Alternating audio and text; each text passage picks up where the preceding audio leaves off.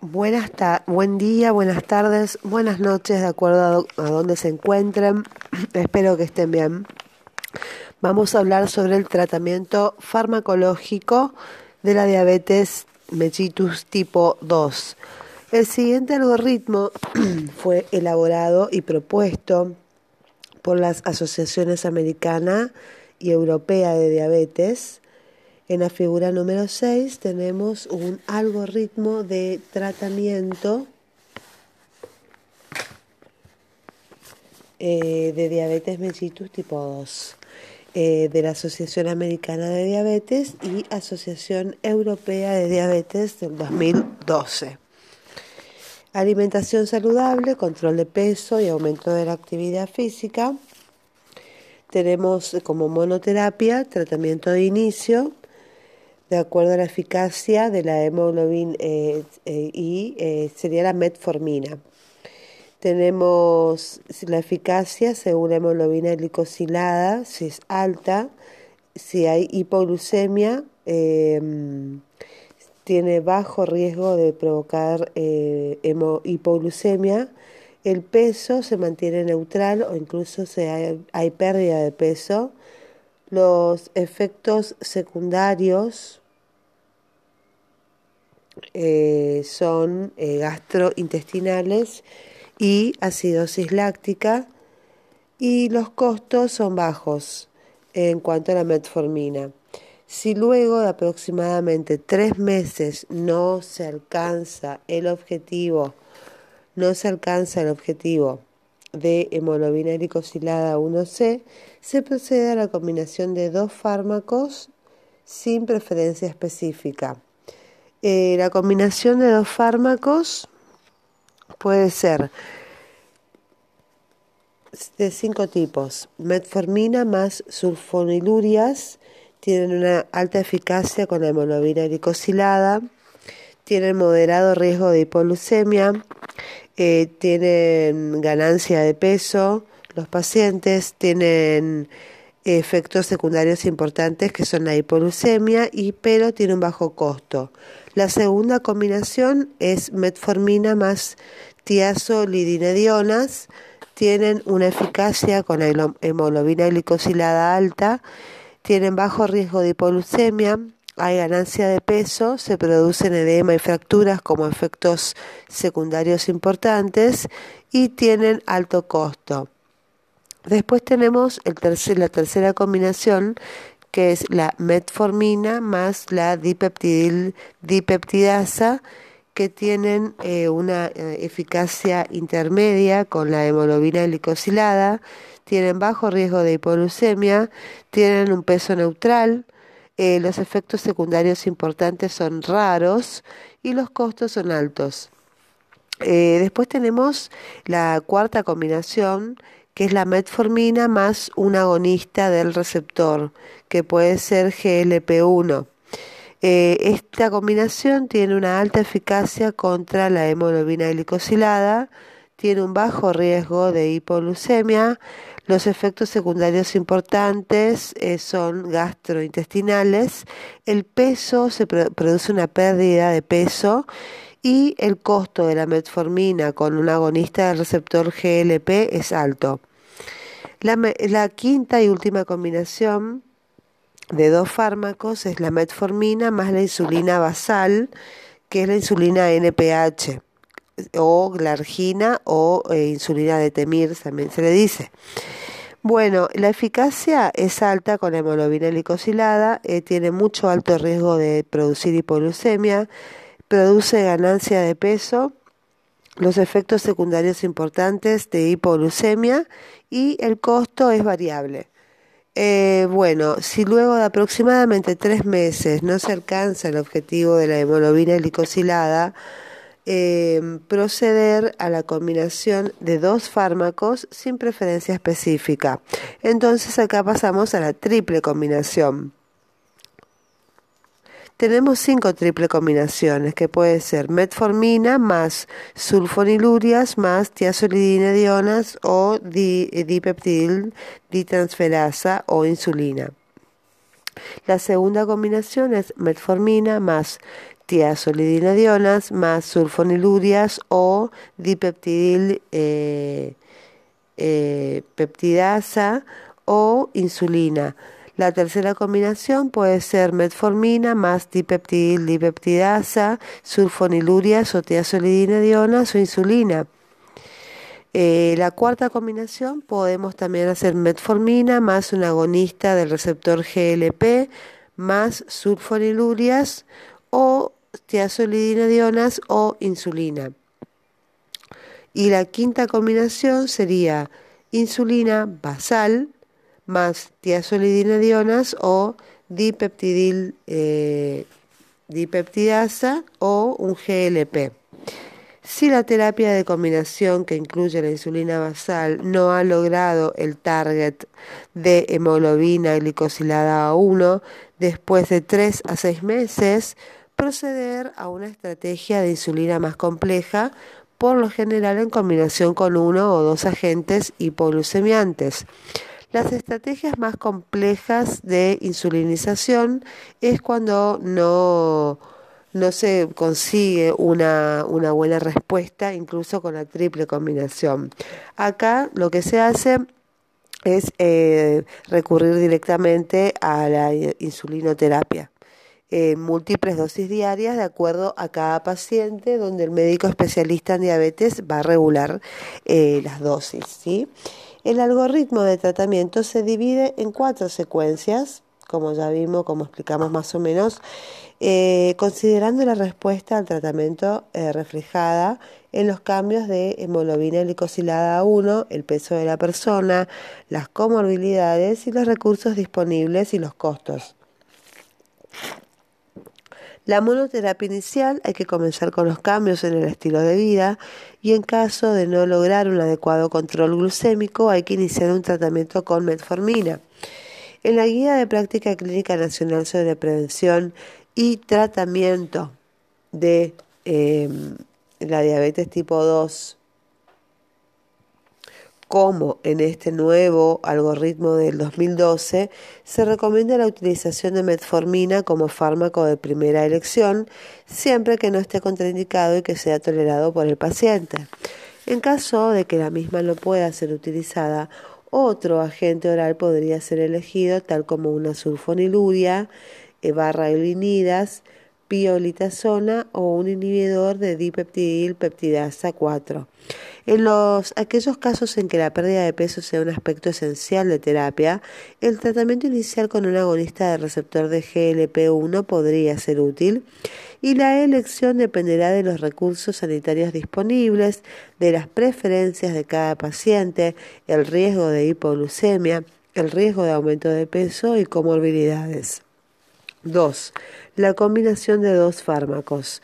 Si el objetivo de hemoglobina glicosilada 1 no se logra después de tres meses, hay que tener en cuenta una de las cinco opciones de tratamiento combinado con metformina, que es una sulfoniluria, tiazolidinediona, un inhibidor de dipeptidil y peptidasa, GLP-1 agonista de los receptores y la insulina basal. La elección de una de estas opciones terapéuticas se basa en las características del paciente del fármaco, de los recursos sanitarios disponibles y de las comorbilidades de la persona. Tercero, una triple combinación. Si los objetivos de la hemoglobina glicosilada luego de tres meses no se alcanzan, se deberá incorporar eh, un tercer fármaco siendo uno la metformina siempre y cuando el paciente la tolere y no existan contraindicaciones para su uso, y en el caso de combinar tres fármacos es esencial considerar agentes con mecanismos de acción complementarios, por ejemplo si el paciente se encuentra en tratamiento con metformina y sulfonilurias y no alcanzó el objetivo de hemoglobina glicosilada A1C y una tercera opción podría ser la insulina o una tiazolidinediona. Eh, en este tercer escalón de tratamiento, recordar que el aumento del número de fármacos incrementa el riesgo de efectos secundarios y de interacciones medicamentosas, eleva los costos, interfiere en la adherencia al tratamiento. Hay que recordar que en la incorporación de un nuevo fármaco se debe considerar las preferencias del paciente, comorbilidades, antecedentes de hipoglucemias y contraindicaciones. La insulina es una elección muy eficaz como una tercera línea de terapia, especialmente cuando la hemoglobina glicosilada es muy alta, por ejemplo del 9%, y en este caso el régimen eh, terapéutico debería incluir insulina basal.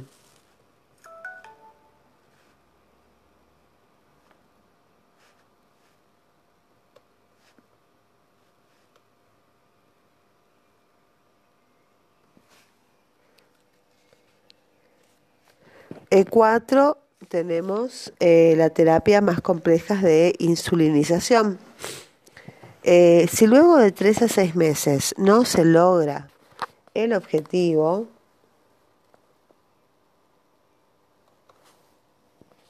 no se logra el objetivo em, de hemoglobina glicosilada, hay que pasar a múltiples dosis de insulina en combinación con uno o dos fármacos y ante esta situación recomendamos derivar al paciente a un profesional que presente la competencia mencionada. La metformina tiene también como ventaja ser un fármaco seguro, con menor riesgo de hipoglucemia que las sulfonilurias y no produce incremento de peso. Las sulfonilurias deben considerarse como terapias de primera línea cuando la metformina no es tolerada o está contraindicada y cuando se trata de pacientes sin sobrepeso que no toleran la metformina. Cuando el control glucémico no es satisfactorio, en pacientes con diabetes mellitus tipo 2 con sobrepeso tratados con metformina, hay que considerar el agregado de sulfonilurias, recomendación A. Los fármacos pueden diferenciarse según su principal mecanismo de acción. Uno, en estimulación de la secreción de insulina, que son los hipoglucemiantes secretagogos, que serían las sulfonilurias y las meglitinidas. Dentro de este grupo está la repaglinida y la nateglinida. Y segundo, fármacos que reducen la insulina resistencia que se llaman drogas insulinosensibilizadoras y aquí están las biguanidas que es la metformina, y las tiazolidinedionas, que son la rosiglitazona y la piolitazona. En octubre del año 2010, la Administración Nacional de Medicamentos, Alimentos y Tecnología Médica, ALMAT, por la falta de seguridad cardiovascular demostrada en ensayos clínicos, recomendó no iniciar nuevos tratamientos con medicamentos que contengan rosiglitazona, evaluar los factores de riesgo cardiovascular a cada paciente en forma individualizada, implementar la sustitución de rosiglitazona por otras alternativas terapéuticas, eh, manteniendo su administración solo para los casos estrictamente necesarios. 3. Eh, eh, enlentecimiento de la absorción intestinal de los hidratos de carbono. Antihiperglucemiantes, inhibidores de la alfa-glucosidad intestinales y la carbosa. En cuarto lugar tenemos las incretinas, que son hormonas que son sintetizadas y segregadas por las células endocrinas del intestino en respuesta a la ingesta de alimentos al favorecer la secreción de insulina dependiente de glucosa, la supresión del glucagón postprandial y el enlentecimiento del vaciamiento gástrico influyen en la homeostasis de la glucosa. Fueron identificados cuando se observó que la glucosa administrada por vía oral producía mayor estimulación de la liberación de insulina que cuando se alcanzaba un nivel de glucosa equivalente por infusión intravenosa. Esta respuesta es lo que se denomina efecto incretina, que representa el 60% aproximadamente de la liberación total de, insulina luego de la ingesta. En los pacientes con diabetes mellitus tipo 2, este efecto se encuentra disminuido y una de las principales incretinas es el péptido 1 del eh, tipo glucagón GLP1.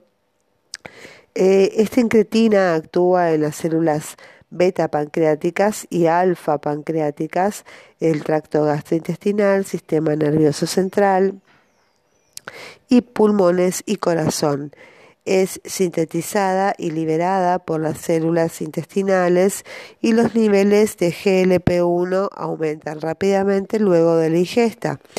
Dentro de sus efectos se destacan estimulación de la secreción de insulina por las células B, beta, efecto mm, eh, inhibición de manera potente del vaciamiento, eh, del vaciamiento gástrico y la secreción de glucagón, reducción de la ingesta y del peso corporal, efecto beneficioso sobre el crecimiento y sobrevida de la célula beta, acción insulinotrópica preservada por diabetes mellitus tipo 2.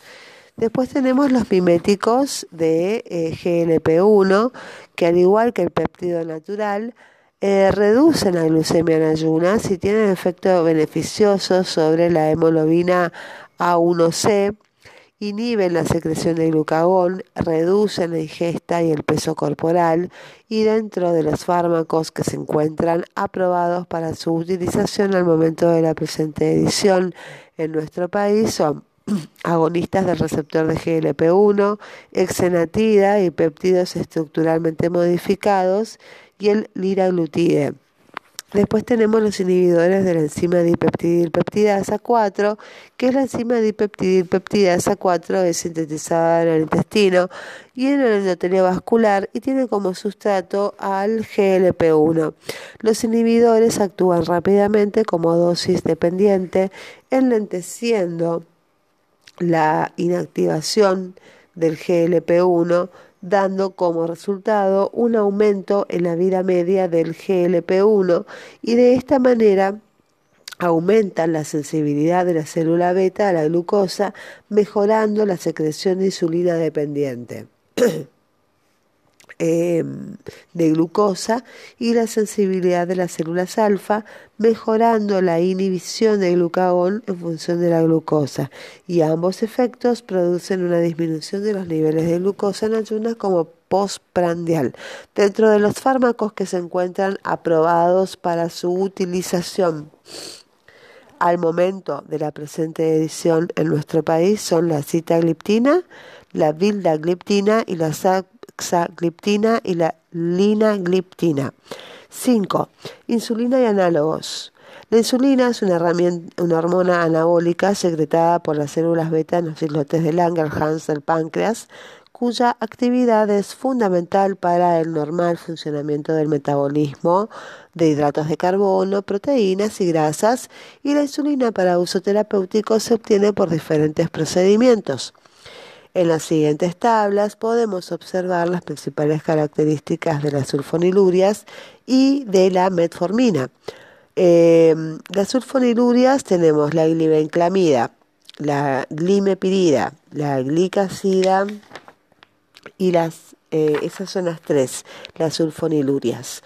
Entonces tenemos em, la dosis, eh, la vamos a empezar con eh, hablando de la glibenclamida, que es una primera sulfoniluria. Dosis inicial 2,5 miligramos por día, dosis usual de 5 a 10, dosis máxima 15 miligramos por día. Está con, la glibenclamida está contraindicada en el embarazo y lactancia, en la insuficiencia renal, en la insuficiencia hepática, hipersensibilidad, alimentación enteral y parenteral, cuando hay cirugía mayor, cuando hay estrés severo o traumatismos y está en el infarto agudo de miocardio, en la angina inestable y en la diabetes mellitus tipo 1. En los efectos adversos de la glibenclamida son alta tasa de hipoglucemias, ganancia de peso, alteraciones digestivas.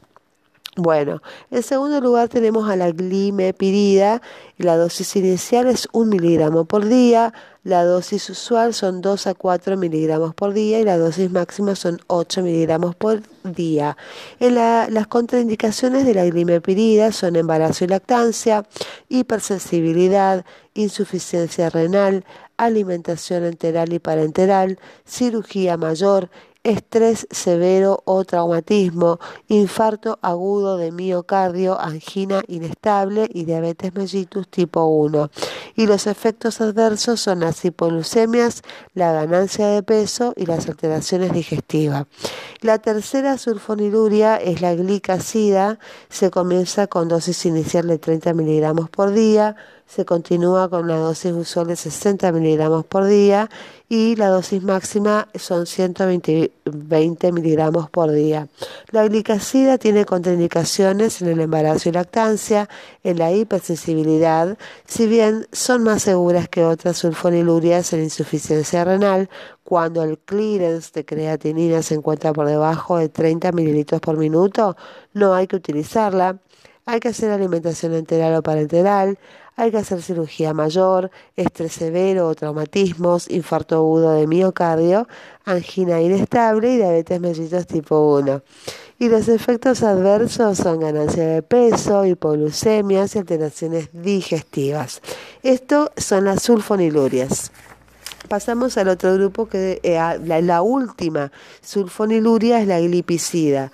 La dosis inicial de glipicida es 2,5 miligramos por día, la dosis usual es de 5 a 10 miligramos por día y la dosis máxima son 15 miligramos por día y está contraindicada en embarazo y lactancia, hipersensibilidad, si bien son más seguras que otras sulfonilurias con insuficiencia renal cuando el clearance de creatinina se encuentra por debajo de 30 mililitros por minuto, no utilizarla. Alimentación enteral y parenteral, cirugía mayor, estrés severo o traumatismo, infarto agudo de miocardio, angina inestable y diabetes mellitus tipo 1. Y los efectos adversos son ganancia de peso, hipoglucemias y alteraciones digestivas. Por su mecanismo de acción, estos fármacos deben administrarse 30 minutos antes de las comidas para reducir el riesgo de hipoglucemias, que es su principal efecto secundario. Pasamos al otro grupo, que son las eh, eh, que sería la biguadina, es la metformina. Se empieza con una dosis inicial de 500 miligramos por día. La dosis usual es de 850 a 2000 miligramos por día con una dosis máxima de 2.500 miligramos por día. Y las contraindicaciones absolutas son insuficiencia renal, creatinina en hombres mayor o igual a 1,5 miligramos por decilitro, en mujeres mayor o igual a 1,4 miligramos por decilitro, insuficiencia hepática, insuficiencia cardíaca grado 3 o 4, enfermedad pulmonar obstructiva crónica, úlcera péptica activa, etilismo y las relativas son el embarazo, la lactancia, las temporarias son 48 horas antes del uso de contrastes yodados, suspenderla y restaurarla 48 horas después, suspenderla 48 horas antes de la preparación prequirúrgica. Y los efectos adversos, el más probable es la intolerancia digestiva, eh, sabor metálico, náuseas, vómitos, diarrea y distensión abdominal, eh, anemia megaloblástica y la complicación más severa pero rara es la acidosis láctica. Em, después tenemos los inhibidores de la dipeptidil dipeptidasa, que serían em, la citagliptina, la vildagliptina, la saxagliptina y la linagliptina. Empecemos con la citagliptina. La dosis inicial son 100 miligramos una vez al día y la dosis usual son 100 miligramos una vez al día por vía oral acompañada o no de alimentos. Las contraindicaciones de la citagliptina es la hipersensibilidad al fármaco, embarazo y lactancia, insuficiencia renal con clearance de creatinina menor de 30 mililitros por minuto, su frecuencia e intensidad disminuye si se comienza con una dosis de 500. Bueno, eso no, no, no, eh, retiro lo dicho. Las contraindicaciones están en el embarazo y lactancia, cuando hay insuficiencia renal, eh, porque se elimina fundamentalmente sin modificar en la orina, está contraindicada en la insuficiencia hepática grave, en niños y adolescentes menores de 18 años y cuando hay cetocidosis diabética o diabetes mellitus tipo 1. La segunda inhibidora de la dipeptidil transferasa, de la es la vildagliptina, Se hace con dosis inicial de 100 miligramos en dos tomas diarias. La dosis usual son 100 miligramos en dos tomas diarias. Se hace por vía oral, acompañado o no de alimentos. Cuando se utiliza en combinación dual con la sulfoniluria, la dosis recomendada de vilagliptina es de 50 miligramos una vez al día, administrada por la mañana y las contraindicaciones es la insuficiencia renal grave moderada, porque no se requiere un ajuste de dosis en pacientes con insuficiencia renal leve, que es un aclaramiento de creatinina más de 50 mililitros por minuto, insuficiencia hepática, eh, incluyendo pacientes con valores pretratamiento de GOT y GPT más de tres veces el límite superior de la normalidad, embarazo y lactancia, hipersensibilidad al fármaco, niños y adolescentes menores de 18 años, insuficiencia cardíaca congestiva y cetocidosis diabética y diabetes mellitus tipo 1 son las contraindicaciones de la vilagliptina. Los efectos adversos de la vilagliptina es eh, bueno, la alteración del hepatograma. Hay que realizar controles de la función hepática antes de iniciar el tratamiento para determinar los valores basales del paciente. Durante el tratamiento se deberá monitorear la función hepática cada tres meses durante el primer año y después de forma periódica.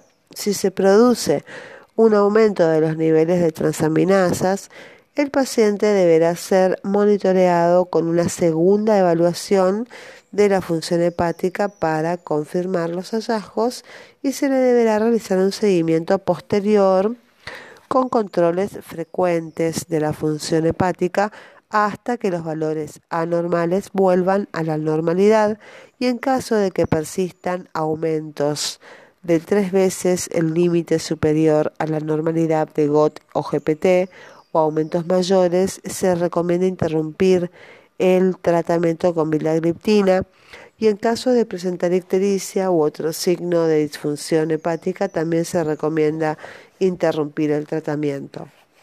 Los efectos adversos de la vilagliptina, bueno, aparte de la alteración del hepatograma, angiodema, hipoglucemia, mayor riesgo cuando se combina con sulfonilurias, temblores, náuseas, mareos y cefaleas, cuando se observó principalmente cuando se utilizó en combinaciones con otros hipoglucemiantes. La saxagliptina, eh, la dosis inicial de la saxagliptina, que también es un inhibidor de la eh, dipeptidasa, Inicialmente empezamos con 5 miligramos una vez al día y la dosis usual son 5 miligramos una vez al día, acompañado o no de alimentos. Disminuir la dosis de sulfonilurias cuando se combinan para disminuir el riesgo de hipoglucemias 2,5 miligramos una vez al día en insuficiencia renal. No se requiere un ajuste de dosis en pacientes con insuficiencia renal leve. La dosis debe reducirse 2,5 miligramos una vez al día en pacientes con insuficiencia renal moderada. La experiencia en insuficiencia renal grave es limitada y se recomienda evaluar la función renal antes del inicio del tratamiento y durante el mismo. Muy bien. Eh, los efectos adversos de la saxagliptina son la hipersensibilidad, la hipoglucemia, mayor riesgo cuando se combinan con sulfonilurias, infecciones de la vía aérea superior cefaleas y vómitos.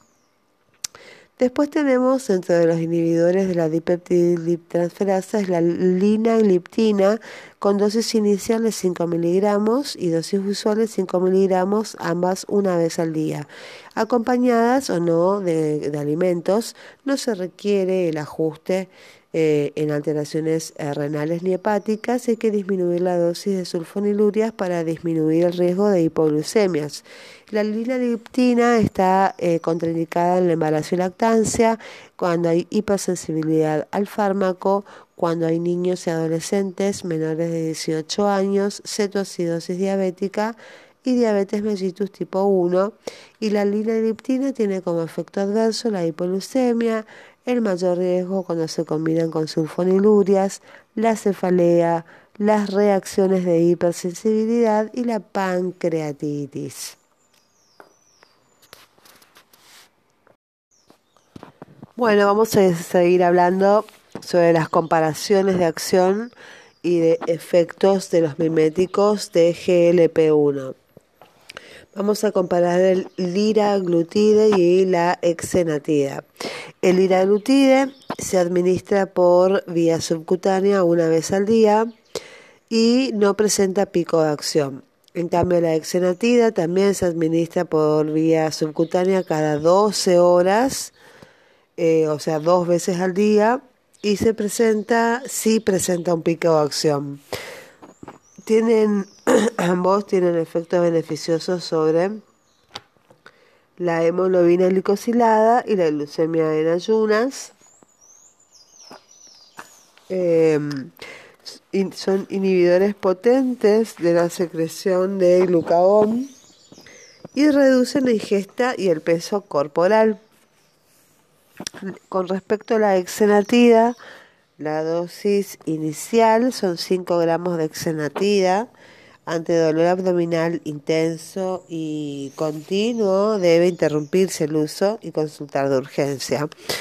Em, bueno, eh, si no presenta, se le hacen 5 microgramos de exenatida, administrada dos veces al día durante al menos un mes con el objetivo de evaluar la tolerabilidad y la dosis usual es de 5 a 10 microgramos administrado dos veces al día si el paciente tolera la exenatida y es necesario ajustar al control glucémico, se administran 10 microgramos dos veces al día.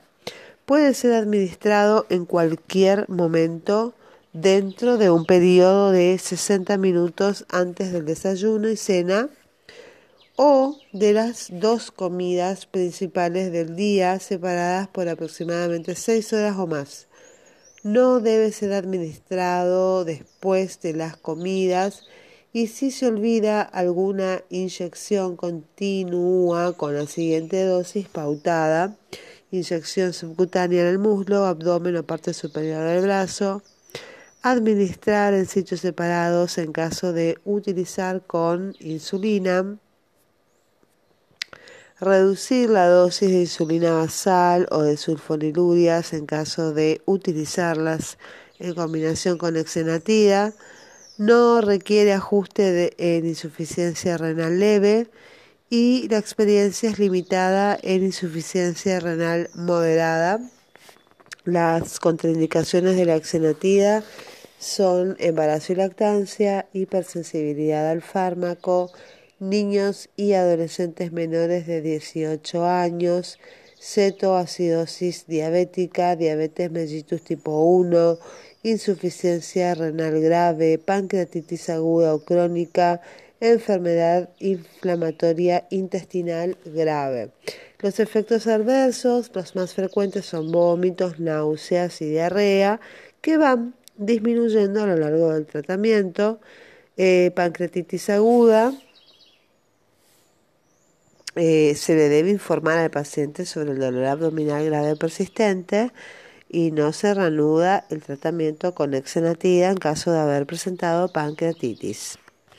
Eh, los casos aislados, al igual que insuficiencia renal aguda, eh, son también los efectos adversos, cefalea, molestias en el sitio de aplicación, aumento de la sudoración, hipoglucemias, mayor riesgo cuando se utiliza en combinación con sulfonilurias. Muy bien, vamos a pasar a la comparación, a comparar con el liraglutide. La dosis inicial del liraglutide es 0,6 eh, miligramos por día para evaluar la tolerancia digestiva Luego de una semana se aumenta a 1,2 miligramos por día y luego de una semana a 1,8 miligramos por día si es necesario ajustar el control metabólico y no superar los 1,8 miligramos por día. Y la dosis usual es de 1,2 hasta 1,8 miligramos por día y puede ser administrado en cualquier momento independientemente de la comida una vez al día y la aplicación de inyección subcutánea en el muslo, abdomen o parte superior del brazo, Hay que reducir la dosis de sulfonilurias para disminuir el riesgo de hipoglucemiantes, de hipoglucemias eh, no requiere ajuste de insuficiencia renal leve, experiencia limitada en insuficiencia renal moderada, renal leve, experiencia limitada en insuficiencia renal moderada. Las contraindicaciones del liraglutide son embarazo y lactancia, hipersensibilidad al fármaco, niños y adolescentes menores de 18 años, cetoacidosis diabéticas, diabetes mellitus tipo 1, insuficiencia renal grave, insuficiencia cardíaca congestiva, enfermedad inflamatoria intestinal grave o gastroparesia, pancreatitis aguda o crónica. Y los efectos adversos del liraglutide, las más frecuentes son vómitos, náuseas y diarrea, que van disminuyendo a lo largo del tratamiento. También tenemos la pancreatitis aguda, ante cualquier dolor abdominal intenso debe interrumpirse el uso y consultar de urgencia. Eh, casos aislados y bueno, la insuficiencia renal aguda secundaria a efectos gastrointestinales. ¿sí? Con respecto a la insulinoterapia, la diabetes mellitus tipo 2 es una enfermedad crónica de carácter progresivo, caracterizada por un sostenido deterioro de la función beta pancreática. Y en el momento del diagnóstico, la función de las células beta se encuentra reducida en un 50%, disminuyendo luego aproximadamente un 10% por año. El agotamiento progresivo del páncreas se explica por qué a lo largo del seguimiento de los pacientes con diabetes tipo 2, muchos de ellos no consiguen con fármacos orales un control glucémico adecuado y requieren utilizar insulina. Em, en, un estudio eh, que se realizó en el Reino Unido, eh, se observó que la función de las células beta continúa disminuyendo aunque se realice una intervención intensiva y a los nueve años de seguimiento solo el 8% de los pacientes mantenían un nivel adecuado de hemoglobina glicosilada solo con tratamiento no farmacológico. Y en el grupo tratado con sulfonilurias o con metformina se observó que el 45% de los pacientes necesitó combinar dos o más fármacos para controlar su glucemia.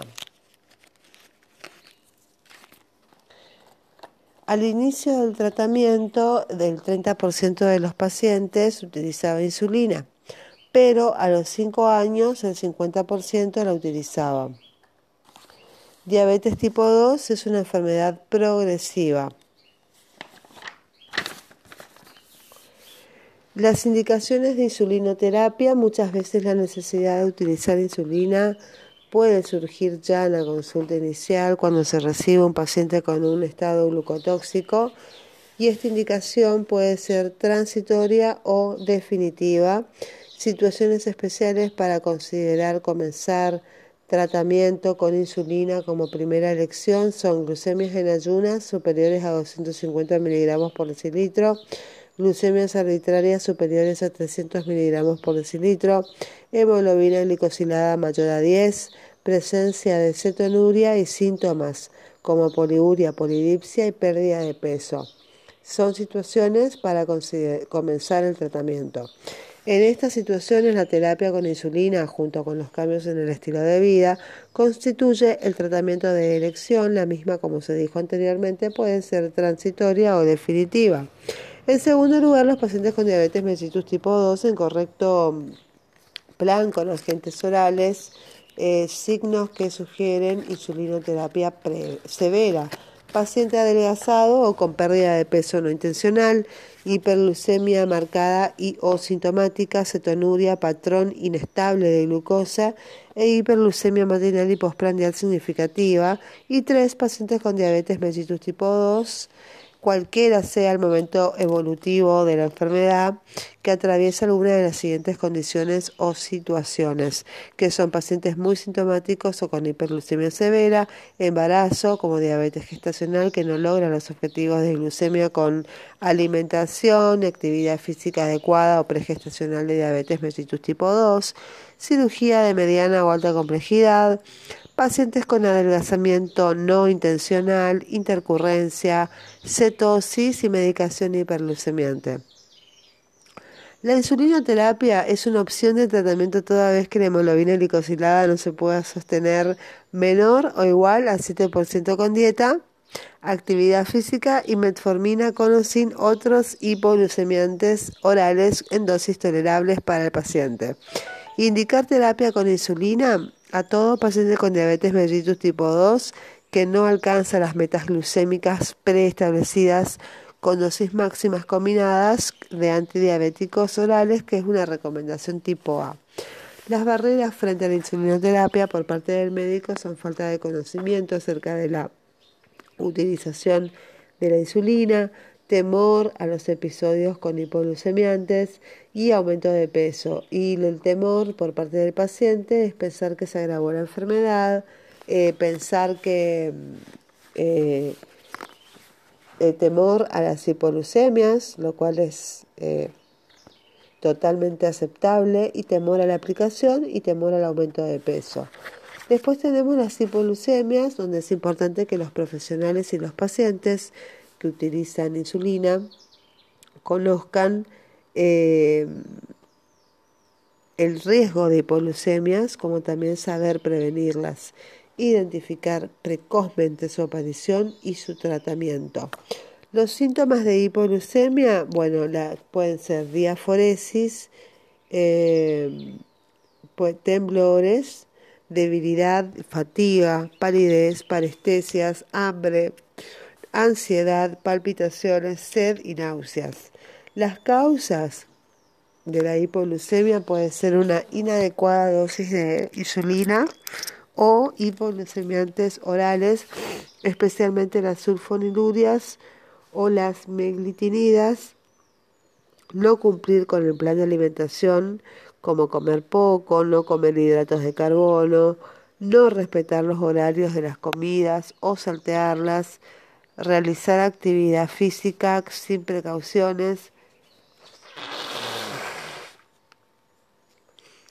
eh, sin realizar automonitoreo previo, especialmente en pacientes en tratamiento con insulina, aumentar la duración o la intensidad sin haber realizado cambios en la dosis de insulina o sulfonilurias, no comer hidratos de carbono durante la actividad física y beber alcohol. El alcohol disminuye los niveles de glucosa y bloquea su liberación desde los depósitos. Ante un episodio de hipoglucemia siempre hay que identificar la causa. La mejor manera de prevenirla es la educación diabetológica. Factores predisponentes son personas de edad avanzada, insuficiencia renal, tratamiento con insulina o sulfonilurias, largo tiempo de evolución de la enfermedad, control metabólico excesivamente estricto con una hemoglobina glicosilada menor a 6,5%, eh, falta de educación eh, diabetológica,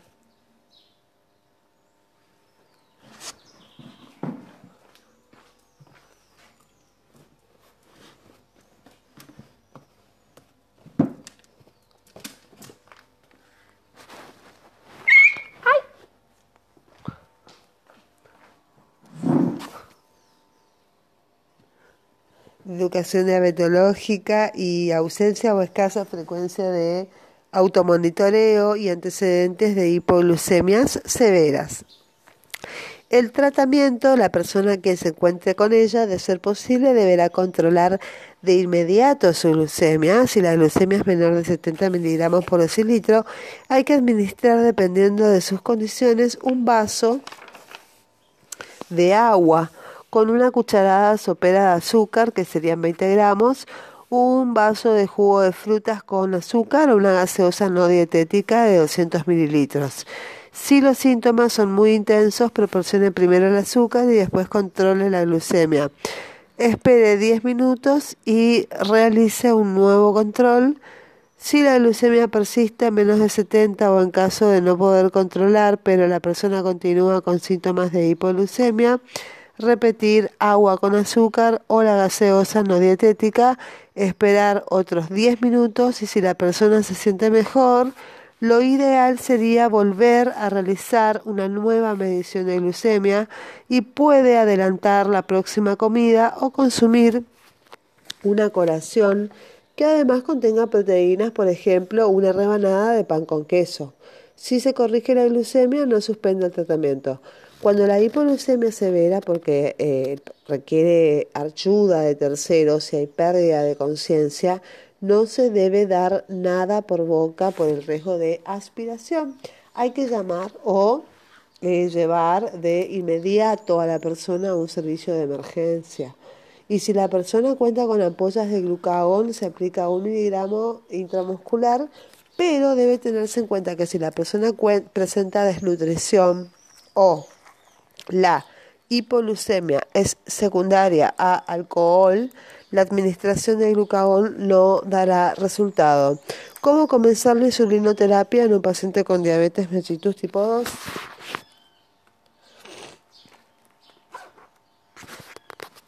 El esquema debe ser individual y debe considerar la edad del paciente, las comorbilidades, actividades que realiza, expectativa de vida,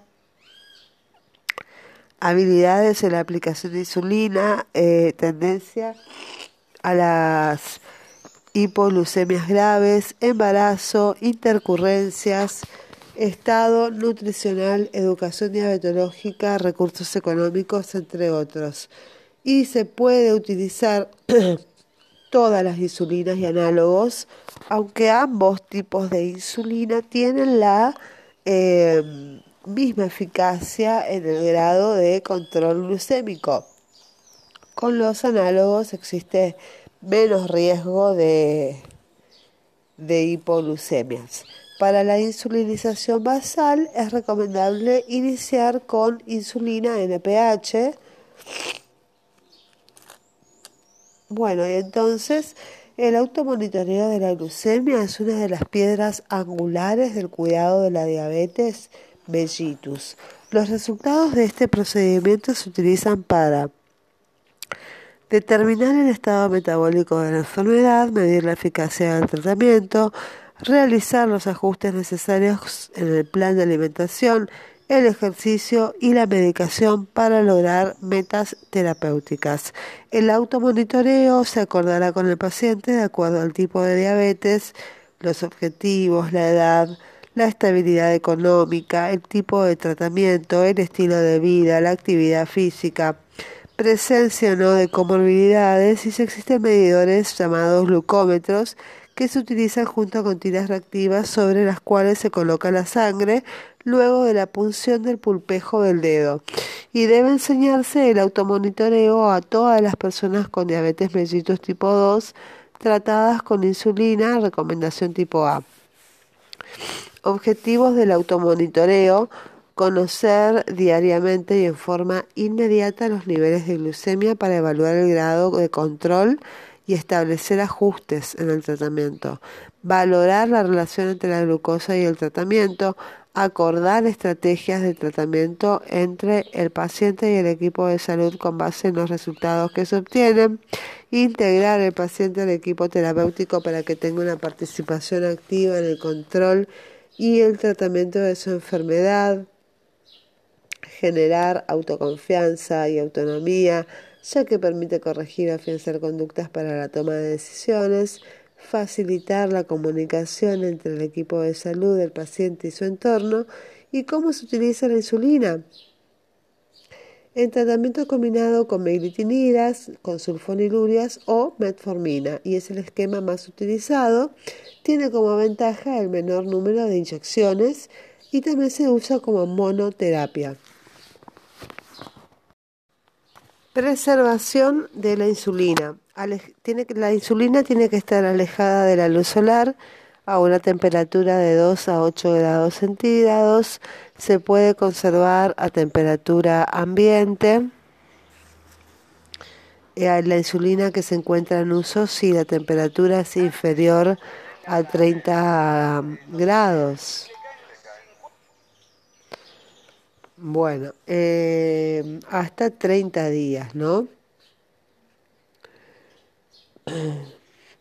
¿Cómo se administra la insulina? Las vías de administración pueden ser endovenosa, que esta se utiliza en situaciones de emergencia, como cetoacidosis, acidosis química, cirugías, por vía subcutánea, que se utiliza para el tratamiento crónico, por vía intramuscular, que se utiliza en situaciones de emergencia, como cetoacidosis, acidosis química, cirugías, también para la aplicación existen jeringas específicas de un centímetro cúbico para insulina con escala de 40 a 80 o 100 unidades internacionales por centímetro cúbico o lapiceras con cartuchos descartables o prellenadas. Las insulinas que vienen en frasco tienen un volumen eh, de inyección y concentración de 40, 80 y 100 unidades deben coincidir los frascos con las jeringas a utilizar, es decir, frasco de 40 unidades con jeringas de 40. Las recomendaciones para su aplicación son higiene adecuada de manos y sitio de aplicación, homogeneizar en el caso de la insulina NPH o bifásicas o en caso de realizar una mezcla artesanal Primero cargar en la jeringa la insulina regular y luego la NPH o lenta. Eh, aplicar la mezcla inmediatamente para evitar que se alteren los tiempos de acción de cada insulina. La aplicación deberá realizarse en forma perpendicular al plano de la piel, es decir, 90 grados, y se puede aplicar a 45 grados en el caso de niños y personas delgadas para evitar administrar en el músculo. Que la jeringa o lapicera permanezca durante 5 a 10 segundos en el tejido celular subcutáneo para asegurar el ingreso de la dosis total. Para evitar el dolor en el sitio de aplicación, administrar la insulina a temperatura ambiente, que no existan burbujas en la jeringa, aguardar que el alcohol tópico se evapore, que el músculo se relaje, que la aplicación sea rápida, hay que rotar el sitio de aplicación y cambiar la aguja con cada aplicación. Los sitios de aplicación son la zona deltoidea, la cara anterior de los muslos, el abdomen y es el área que se absorbe con mayor rapidez y los glúteos. Y es importante tener en cuenta que cualquiera sea el esquema utilizado, el objetivo debe ser lograr una hemoglobina glicosilada de 6,5 a 7% sin dejar de tener presente las situaciones de hipoglucemias, utilizar esquemas simples que puedan ser entendidos por los pacientes, utilizar el menor número de inyecciones, no existe un esquema único de insulinización en pacientes con diabetes mellitus tipo 2, por lo tanto el mismo eh, se debe adaptar a las necesidades de la vida diaria del paciente y a los insumos sanitarios disponibles en cada zona. La insulina debe ser utilizada sola o en combinación con hipoglucemiantes orales aunque la combinación de una única dosis de insulina NPH a la hora de acostarse y un régimen de hipoglucemiantes parecería ser la opción más apropiada y adecuar la ingesta de hidratos de carbono y la farmacocinética de las insulinas para evitar hipo o hiperglucemias. Hay que tener precaución con el sitio de inyección, el tipo de dosis de insulina en relación a las características del ejercicio y su horario de realización. El cálculo de dosis inicial de la insulina NPH. Se hace el cálculo por kilo de peso real, es 0,2 unidades por kilo. Por ejemplo, una persona de 70 kilos va a comenzar eh, con 14 eh, unidades de insulina en una dosis de NPH nocturna antes de la cena o al acostarse. Eh, el horario de las comidas y la aplicación de la insulina.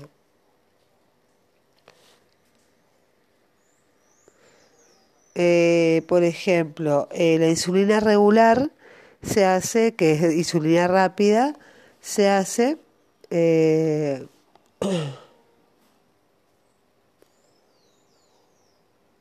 una media hora antes de las comidas. La insulina NPH intermedia se sugiere aplicarla antes de la cena si ésta se realiza tarde o antes de acostarse. Primer paso, insulina nocturna. Comenzar con una dosis eh, comenzar con una dosis por día de insulina humana de acción intermedia, la NPH nocturna,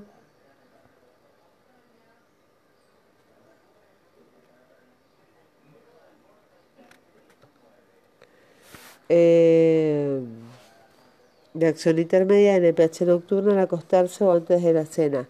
Se puede mantener la medicación oral previa para disminuir la cantidad de inyecciones si a los dos o tres meses de haber iniciado la insulinización y habiendo realizado el ajuste y control de dosis se obtienen glucemias predesayuno entre 70 y 130 miligramos por decilitro pero la hemoglobina glicosilada continúa siendo igual a mayor a 7, se deberá controlar la glucemia pre-almuerzo y pre-cena. Dependiendo de los resultados, se indicará una segunda dosis de insulina. Tenemos el ajuste y el control de la dosis. Eh, se hace evaluando los valores de glucemia capilar. Eh, realizar automonitoreo previo al desayuno para el control de la NPH nocturna. Hay que realizar un automonitoreo previo al almuerzo y merienda para evitar el, para el control de NPH matinal. Hay que realizar automonitoreos previos a las cenas para el control de NPH del almuerzo y los monitoreos dos horas después de las comidas para el control de la insulina rápida. Esto es el ajuste y control de dosis de la NPH intermedia y la NPH rápida. Eh, los ajustes de dosis eh, se deberán hacer cada 3 a 7 días, subiendo, bajando 2 unidades o el 20% de la dosis. Por ejemplo, si la glucemia en ayunas es mayor a 100 miligramos por decilitro, hay que aumentar a 2 unidades o 20%. Si la glucemia en ayunas se encuentra entre 70 y 100 miligramos por decilitro, hay que mantener la dosis. Y mm, si la glucemia en ayunas es menor de 70 miligramos por decilitro, hay que disminuir dos unidades o el 20%. En primer lugar, se controlarán las cifras de glucemia basales, que son antes del desayuno, almuerzo y cena, y una vez que se logren los objetivos, se procederá al control de las postprandiales hasta conseguir el objetivo de la hemoglobina glicosilada menor a 7. El segundo paso es la segunda inyección de NPH o insulina de acción rápida precomidas eh, y agregar una segunda dosis de insulina NPH en el desayuno o en el almuerzo, agregar precomidas bolos de insulina de acción rápida y en esta condición lo aconsejable es derivar al paciente a un especialista en diabetes. Con respecto a la adherencia terapéutica, hay que hacer educación diabetológica. La educación es un proceso continuo e indispensable para optimizar los resultados del tratamiento y mejorar eh, la calidad de vida de las personas con diabetes. Toda persona con diabetes debe tener acceso a programas de educación grupal que incluyan estrategias de autocuidado, ya que estos han demostrado ser efectivos para alcanzar las metas terapéuticas. Estos programas pueden ser desarrollados por nutricionistas, médicos o enfermeras adecuadamente, adecuadamente entrenadas. Personas en riesgo de desarrollar diabetes la educación es una de las estrategias de prevención y tratamiento.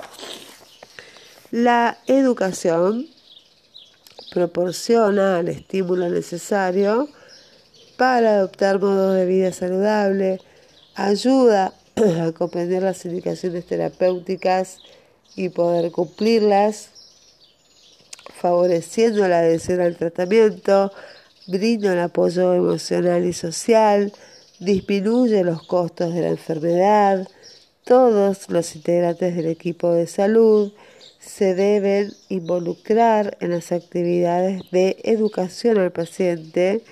La educación se inicia en el momento del diagnóstico y se debe continuar en cada consulta.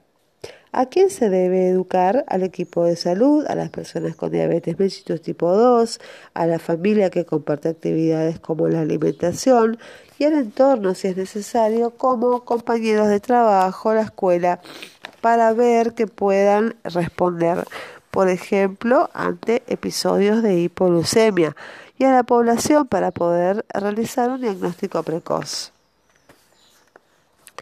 Conclusiones. La diabetes mellitus tipo 2 es una enfermedad prevalente que, puede que se puede prevenir actuando sobre los factores de riesgo. Casi la mitad de los pacientes presentan en el momento del diagnóstico algún tipo de complicaciones, importancias de un diagnóstico temprano.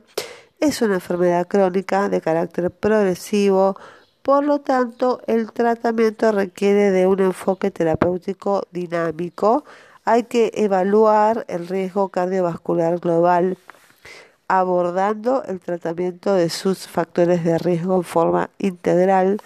La glucemia en ayunas debería ser la primera prueba a utilizar en la pesquisa de diabetes mellitus tipo 2 en personas con factores de riesgo para esta enfermedad y el objetivo del tratamiento es lograr un óptimo control metabólico para prevenir las complicaciones crónicas y obtener mejor calidad de vida. El plan terapéutico debe ser individual teniendo en cuenta la edad, la cultura, actividad, momento biológico del paciente, entre otros, y la educación de las personas con o en riesgo de desarrollar diabetes es un componente esencial de las estrategias de prevención y tratamiento. Bueno, y esto es todo con diabetes. Espero que sea de utilidad. Muchas gracias.